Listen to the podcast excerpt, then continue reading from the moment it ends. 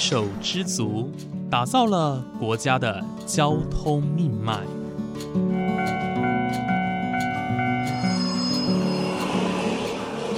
翻山越岭，运送着历史的独家记忆。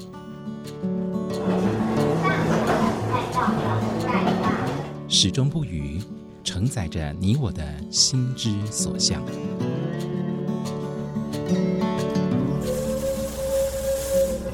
各位旅客您好，欢迎搭乘本班次列车，我是胡浩辰，欢迎来到鬼世界，让我们一起探索铁道文化，感受铁道温度，记录铁道故事。本节目由正声广播公司台中台胡浩辰制作主持，欢迎收听。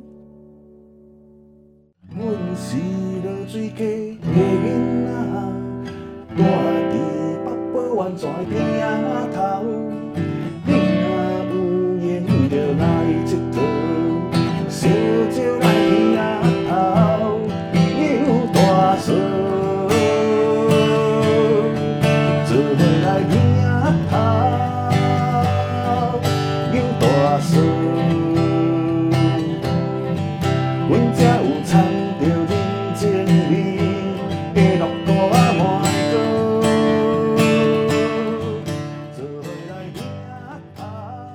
黑泥田、八宝圳、跑水街，这些名词你可能熟悉，可能陌生，但它们已经是这里的代名词。刚刚大家听到这首《黑泥田之歌》，它的创作者是农村武装青年的阿达，在他定居在源泉的时候，为当地写下来的一首歌。他不为了什么，为的就是记录这六年他参与了源泉的居民，打造出自己的一片天。各位听众朋友，午安！谢谢大家在每个周五的中午十二点钟准时收听，欢迎来到鬼世界，我是主持人胡浩辰。今天呢，浩辰来到的是彰化县二水乡的源泉车站哦。很多人第一次啊知道这个车站，都会把它念错，就会叫成泉源车站。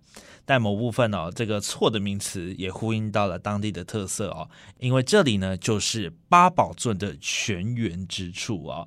那这条水圳呢，灌溉彰化平原长达三百多年的历史啊，可以说是奠定台湾中部地区农业的基础。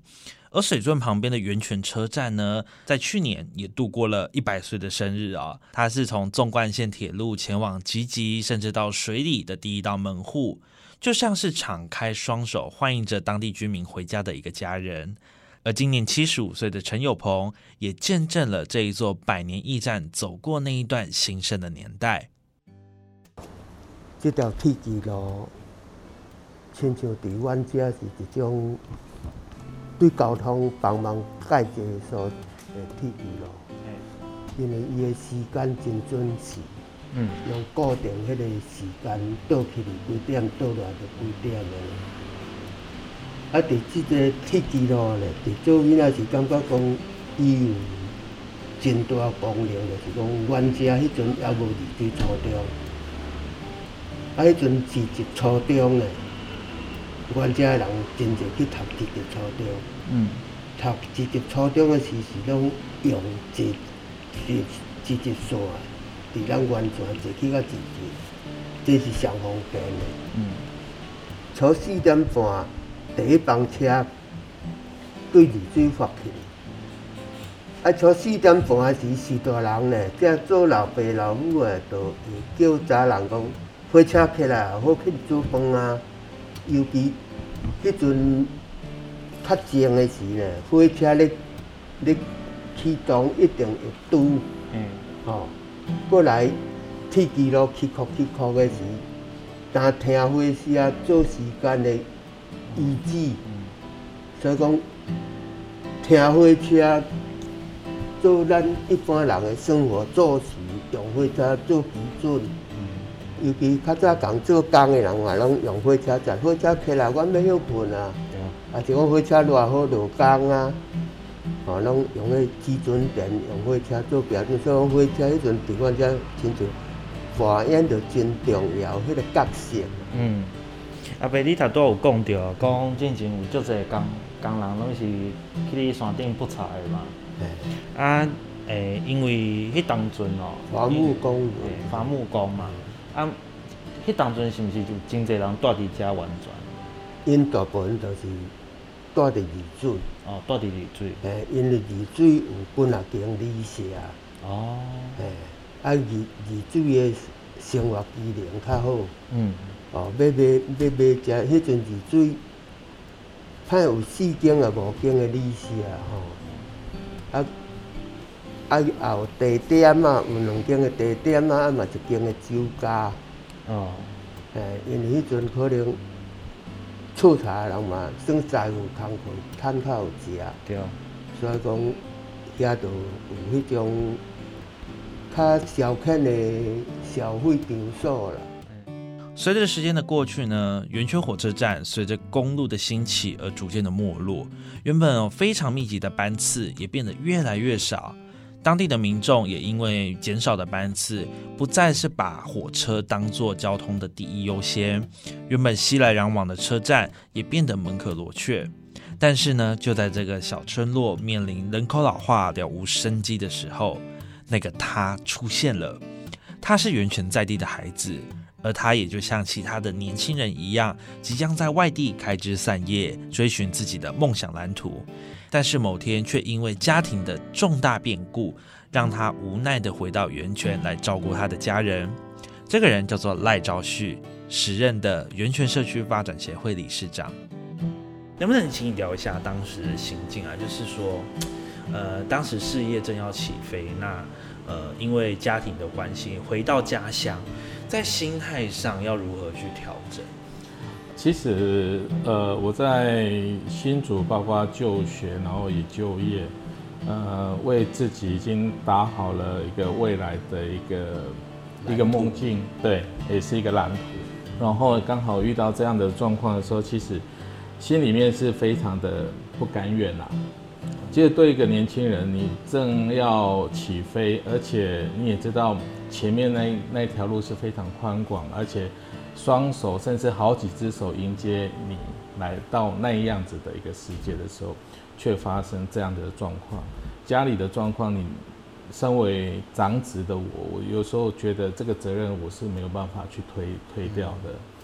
所以那时候，呃，对我人生是一个在一个阶段上的一个打击。可是家庭的父母亲的身体状况这样子，你又不能不管。然后挣扎，其实我没有挣扎很久，但是就一个晚上，我就决定回到家乡来。嗯，那那个晚上，其实对我来讲是一个很漫长的一个时间。其实也要正要准备跟我的太太也要，就是那时候的女朋友正准备要进入下一个阶段。那些的部分，在这个状况还没发生之前，其实我我就像一个人生的胜利组这样的感觉，你知道吗？就是可以，嗯，可以一个很按部就班的完成自己的计划的感觉。对对对对，可是就因为这样子事情发生之后，就是心里充满着一个心不甘情不愿，因为你也知道回到乡下，其实知知道自己的家乡的状况嘛，所以你也知道回来大概你可能就会是什么东西都要从零开始。对，对，那我好不容易，包括我从就学开始，一步一步在往我人生的阶梯高处上面爬的时候，感觉又跌回来，因为你没有想过，你曾经在大概一个礼拜十天内发生过父母亲两位刚好得到癌症的讯息，这是一个很大的一个打击。是，那回到这个地方的时候，呃，除了真的就照顾父母亲，然后送他们去医院看病治病之外，其实那时候对我自己来讲，回到这个地方是一个没有生机的地方。对，你也知道自己的故乡，慢慢的包括人口外流，然后年轻人开始往外走出去的时候，这个地方就只剩下老年人。嗯，对，然后你等剩下老年人的时候，你发现这个地方根本就像一个死城一样。了无生机。对你出去遇到这个阿公阿妈，他们就是那个，你会发现他们的眼神就是很空洞。嗯，对，因为他们没有未来，所有的所有的事无像较早呢，你会发现我较早细汉加阿伯加阿嗯，他们每天都很忙，因为忙着做农事，忙着做一些他们要做的工作，感觉他们就是很有活力这样子对。可是现在回来，当那个年代回来的时候，你会发现哇，他们但是眼神是空洞，而且头发也白了很多。嗯，那这个这个社区这个地方是怎么了？所以那时候我也对我的未来就是已经失去了所有的动力了，你知道吗？心有不甘的赖昭旭哦，在返乡的初期非常的丧志。他的同学哦，个个都有稳定的事业，但自己眼前的农村哦，却没有和专业领域相关的工作机会。而他的妻子也点醒了赖昭旭哦，就像是把他从他们家乡的黑泥当中一样拉回到陆地。因此，他也开始立志哦，要改变生活，改变源泉。他追溯过去的记忆，找寻在地的特色，推动了全台独一无二的黑泥田拔河竞赛，以及听见河流在唱歌。从自身的创意开始，改变他脑海中那个了无新意的源泉社区。当然，做了理事长之后，我有更多的想法，把以前那种生活、以前那种记忆，把它再拉回来。嗯，所以我开始就是会针对以前的生活，结合以前的记忆，然后办理了一些活动。是，这每个每一项的活动，每一项的记忆，都是跟我们曾经过的生活很密切的结合在一起。我觉得这也是一个，要真的要是在地人才能做得出来、想得出来的一些活动啊。因为源泉这里是一个很有文化底蕴的地方哦，像是我们刚刚提到的铁路，那甚至说这边还有一个历史，台湾历史最悠久的水利建设，也就是八宝圳，这也是八宝圳的源头。所以我想要请问一下赖理事长，承接刚刚的问题，你针对在地。做了哪一些活动，尤其是结合是在地的文化或者是在地的历史，你有推广哪一些事情吗？其实我们一直都想把这个生活记忆，把它拉回到我们现在的生活里面。是，呃，首先我就开始一直想把以前年纪最小的时候的一个游戏的场域，然后一直想把它。介绍给大家，嗯，这个场域就是很多人都觉得说，哎呀，农村大概就是很无聊，大概就是种田啊、种菜啊。可是，在种田种菜之余，你知道这些小孩子在干嘛吗？除了在学校之外，其他的时间也跟着他们在田里。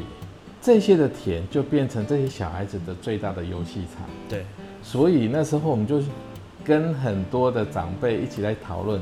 就是一直在闲聊说，哎，我们要不要把以前那种你看在恁孙伫田里，还是讲恁囝伫田里咧耍的迄个活动，咱来摕来这个时阵来来来办安尼吼。聊一聊，聊一聊，说啊，较早咱拢是伫田里吼有大声，哎，就是闲暇之余，就是会去玩一些游戏。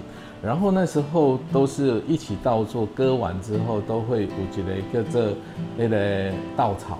对，哎，可以贴草补，就是稻草，就是叠一叠。那就是有一些长辈或者有些人，他真的会编草绳，嗯，所以他们就会把那个稻草来编草绳，啊，编长一一一长条，然后小孩子就把那些草绳拿来玩，哎，玩完了在田里刚好二起稻作要播种，所以水又进来，那我们就会在水田拉着那个草绳，哎，分两边开始在那边田里面拔河。那你拔河的时候就会产生很多的动作，很多的好笑的那些那些画面，所以那时候我就跟阿公阿妈讲，哎，我们要不要把那些的活动哈，把它拉到现在来办一个大家可以体验的？所以黑泥田拔河比赛就这样子产生了第一届。是，对。然后说我们那时候好多的人都觉得他有多久没有把鞋子脱下来踩在真正上的泥土里面。这是一个很接地气的活动，这样子。那当时长辈对于这个活动，他们的感觉怎么样？每个人都嘴巴开，太开心了，因为这个都是以前他们曾经做过、玩过的活动。嗯。然后重新在这个年代，我想说，我食个六七十岁啊，也都会在生的，我较早产的生的活动。嗯。对，所以他们会觉得说，哎呀，我以前的那个记忆全部都在回来了。这些都是我们在地的感情、在地的情感所塑造出来的。但是因为这样子在地的情感，慢慢的去影响到外地，借由这个活动影响到外地人看待农村生活到底是怎么样。嗯，所以那时候慢慢的从第一届、第二届，你知道吗？我们参加拔河比赛，最远来从台东过来。哦，为了要参加，我们在，因为我们这里已经很久没有人敢在田里面这样子玩了。对啊，对，因为污染严重嘛，水尤其是水污染哈，这种严重的时候，没有人敢在这个田里面做这样的活动。哦，所以有很多人好奇说，哇，这个田真的可以这样子玩吗？对，所以来到这边才他们才发现，原来这里有一条三百年的水圳。我们就是位于这条三百年水圳的源头，所以他们很充满着对对这个这边的泥巴充满着很多的好奇。原来这边的泥土它可以抹在身上，还可以像是面膜这样子，对。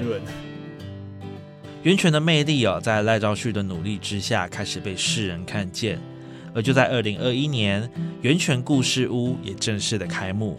源泉故事屋的前身是源泉文具行，创办人郑妈妈为了源泉的孩子准备好各式的文具用品，让他们不用为了文具奔波到二水市区。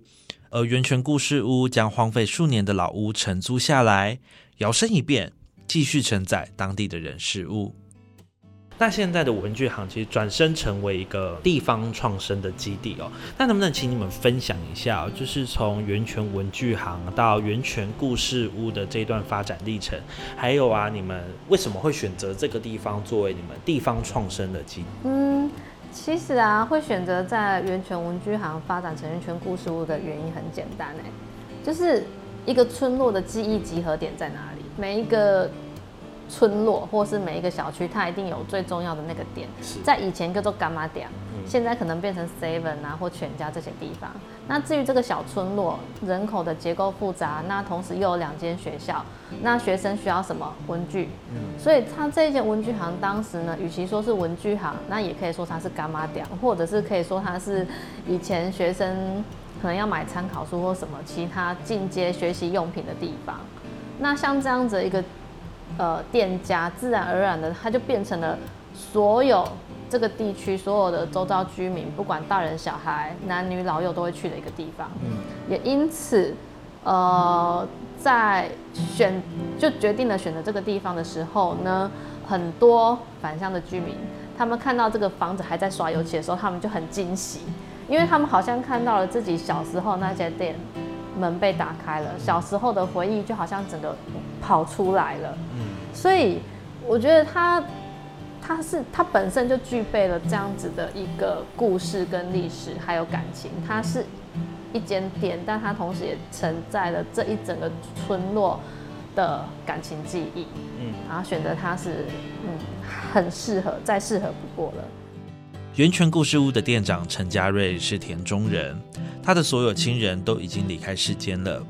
在当时挣扎新旧工作的时候，他的选择方式呢是到庙里去保碑，而神明的旨意居然是要他选择新工作。他也遵从神明的旨意来到了源泉。而当时他只身来到源泉的时候呢，有一位年迈的婆婆时常在源泉故事屋外面徘徊。嘉瑞店长呢也多次的招呼寒暄，才发现这一位长辈居然是他的远房亲戚。他是又惊又喜，在他认为家人都不在的情况之下，还能让他在别的地方遇到自己的亲人，这段缘分哦，也让我不禁的赞叹。源泉这里不仅能找到八宝尊的源头，更让嘉瑞店长找到他的生命源头。如果是在地人推广自己家乡文化，这是很理所当然，而且非相对容易的事情。不过呢，因为外地人，所以他们要对当地建立起一种感情是比较不容易的。对于源泉的情感是从何建立而起？嗯，我先讲我会来到这边的契机。其实我一开始在外地工作，嗯，那会来到这里是宝贝。宝贝，宝贝，真的是宝贝。就是当时我们的计划主持人，他需要有人来执行这个计划，青年回流。那他就问我说，我们的很早之前就认识，他就问我说，可不可以回来协助这样？那我当时就犹豫了很久，因为我也不想放弃我原本的工作，坦白说，所以我那时候就把杯吧，既然真的不知道的话，我就把杯。那神明就给了我三个圣杯嘛，他就说过来吧，过来吧，过来吧，我就过来了。那来到这边之后，开始初来乍到，真的是什么都不知道。直到有一天来到这里，大概一个多月左右吧，我们有一个阿妈一直都会在我们门口走过来走过去散步。嗯，那其实我们都会招呼，只要有长辈路过，我们都会招呼长辈礼拜贼礼拜贼。嗯，那当天我一样是招呼那个阿妈阿妈礼拜贼，阿妈一开从一开始都不敢进来，一直到她敢进来，坐在故事屋。那当时我们就会聊天啦、阿妈咱多位人啊，二水人还是多位？那这个阿妈就跟我说啊，伊登中人，我就讲啊，登中我嘛登中呢，登中多位？结果他报的地址就是我家的地址、哎。嗯，我同这吓死了，一模一样吗？一模一样，我吓死了。我说怎么可能？你报的地址是我家地址？对，一共一真的是遐的人，伊是给出来的。我有讲，但是我无看过你呢。后来我们就开始对人名。那很有趣的是，这个阿嬷她讲的人名是日文，我讲的人名发音是台那个台语，所以我们两个人名又对不上，一直到那个阿嬷就讲了一个我听过的日文名字，啊迄阿姐，我讲阿姐，我阿嬷，伊讲阿正你阿嬷，阿恁爸妈是像，哦我们又开始对人名，这时候阿妈就用台语跟我讲了，就发现说她也认识我的爸爸妈妈，然后也认识我阿公阿妈，到最后就发现原来他是我的直系血亲，然后我要叫他狗狗走。算算很旁了，算可是他是真的是同一只，我要叫他是狗狗走。那对我来说，我就很感动，好像我跟这个地方有了一个什么关联性。嗯，再来就是因为我家长辈通通不在了，知道我还有一个长辈在的时候，你知道那个感觉多狂喜呀、嗯，是是是，对，是感情是这样子，跟长辈就发现，哎、原来我还有长辈住在这里。哦，所以她是从田中嫁到圆泉这里来，对，哦，然后刚好算是在他乡遇到自己的亲人，真的，而且我从来不认识他，可是他对我爸爸妈妈如数家珍。他说啊，您爸爸的形象像像啊，然后哦，原来在我爸妈离开之前，都还有在跟他联络，哦，但是我我我自己是都不知道，可能因为我那时候还小吧。嗯，对啊，哇，这是一个很很特别的缘分，哎很特别而且是 神明指示对对对，来到生这里，神明指示，然后就遇到了。对，哇，所以我说圆全圆全应该是圆了一个梦吧，圆了一个人的愿望，然后圆了一个人的梦想。嗯，真的，而且刚好也是找到算是自己的家人嘛，很像找到一个自己生命的源头的那种感觉。对对，真的有。大家知道吗？我和袁群也有个故事哦。依然记得二零二零年的十月三十号是个晴朗的日子。那一天，我从台中车站搭的区间车到彰化车站，满心期待 CK 一二四蒸汽火车的到来。那一天，彰化车站的第二月台好多人哦，有些人呢也是这台蒸汽火车专列的乘客，有一些呢是铁道迷慕名前来一睹蒸汽火车，而有一些呢是其他等待一班车辆的旅客。这班蒸汽火车的目的地就是集集线的源泉车站。这趟旅程呢，也是我第一次到这个车站。下车后，大家争相和蒸汽火车拍照，但更让我着迷的是这个车站的景色。远方的八卦山峦和流水共同孕育出的独特景色。这一次二访源泉呢，美丽的山水景物依旧，但让我更爱上源泉的是这里的故事，就如同吉吉线火车的继往开来，如同八宝镇的源远流长，如同黑泥田般的有我和丰富，如同田野间虫鸣鸟叫般的悦耳。八宝源泉，你准备好在源泉跑了吗？今天的节目就到这边结束喽，感谢您的收听，我们下次再见。阮是落水溪的囡仔，住伫北部湾泉边仔头。